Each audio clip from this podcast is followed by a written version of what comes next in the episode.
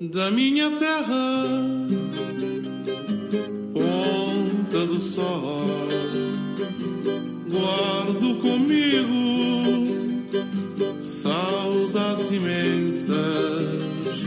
Ponta do Sol é uma cidade numa fanjã do extremo norte da ilha de Santo Antão, na freguesia de Nossa Senhora do Livramento, concelho da Ribeira Grande.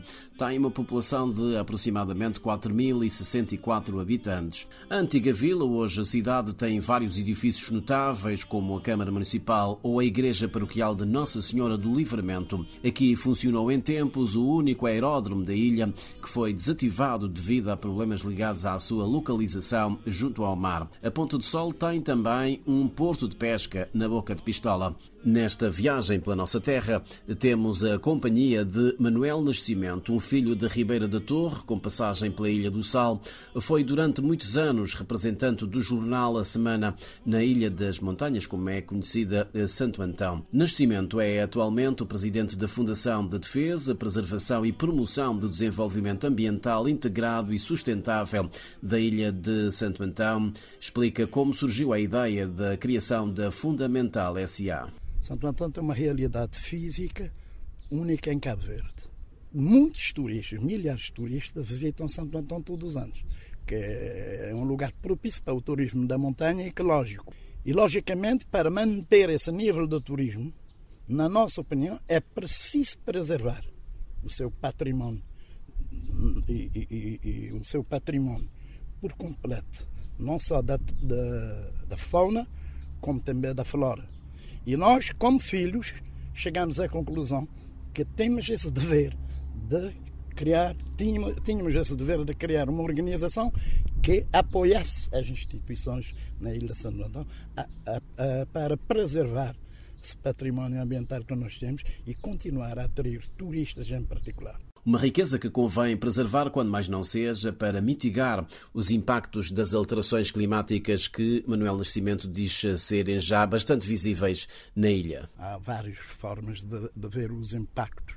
Por exemplo, quando, das, quando a chuva aqui em Santo Antão, em quantidade, é, é visível ver nas ribeiras cheias, trazendo todas as enxurradas, que, por exemplo, no lixo, essa enxurrada vai para o mar, prejudica o ecossistema marítimo e até peixe começou a sair fora de, dos limites uh, históricos que os pescadores apanhavam. É, é um dos indicadores muito importantes. Os incêndios, por exemplo, na maior floresta que nós temos, que é a maior floresta de Cabo Verde, que é a Planada Leste. Antigamente não havia incêndio aqui. É, é um dos indicadores que nós temos aqui. E a seca também? A seca, sim, sim, sim. A seca é um dos que, que origina também desequilíbrio da, do sistema de, de defesa do ambiente. Por exemplo, já estamos quase quatro anos sem chover e da forma boa na ilha de San Antão. É um, é um dos indicadores também do aquecimento global. O ativista ambiental afirma que ainda hoje os santantonenses não têm consciência da riqueza histórica, cultural e patrimonial da ilha. Um desconhecimento que não é apenas dos cidadãos. Da parte dos poderes públicos, falta uma visão para explorar as potencialidades turísticas da ilha de Santo Antão. Ainda há indicadores que nós, os santantonenses em particular, veem o turismo como uma pessoa que vem trazer dinheiro e que não há uma estratégia ainda planificado, começando pela educação da recepção dos turistas, principalmente nas montanhas. Tem infraestruturas feitas, mas há problemas de recursos humanos, há problema de língua para atender, maioria da cerca dos 500 mil metros lineares de caminhos vicinais com rota, que é rota do, do, do, dos turismos, estão em péssimas condições. Não há um plano por exemplo, de miradores no pico dessas montanhas, que tem uma visão. Muito bem, ainda não há. E, e essa é uma demonstração de facto que ainda não há uma consciência. E é um dos objetivos nossos contribuir para preparar, através de formações permanentes, dentro dessas comunidades e nas escolas, em particular nos liceus. Pedimos a Manuel Nascimento que, por momentos, fizesse as vezes de um guia turístico. Primeiro eh, que eu indicaria, que eu falaria com, com, com os turistas, é que este Ponta do Sol é a cidade mais ocidental de todo o continente africano. É a única cidade em Cabo Verde que nós vemos o sol a nascer e a pôr. É único.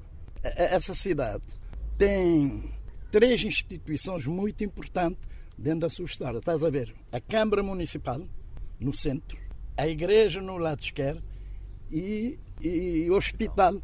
Depois tem uma, tem um, uma rua central que dentro dos planos urbanísticos na Cabo Verde é única. É a única que tem essa estrutura em Cabo Verde. Não, não, não é nem em São Felipe na Fogo, nem Platão na Praia. E, e ainda por cima tem o maior praça em tamanho da, da, da, da, Cabo Verde. Maior praça. E você está vendo o tamanho dessa praça. Uhum.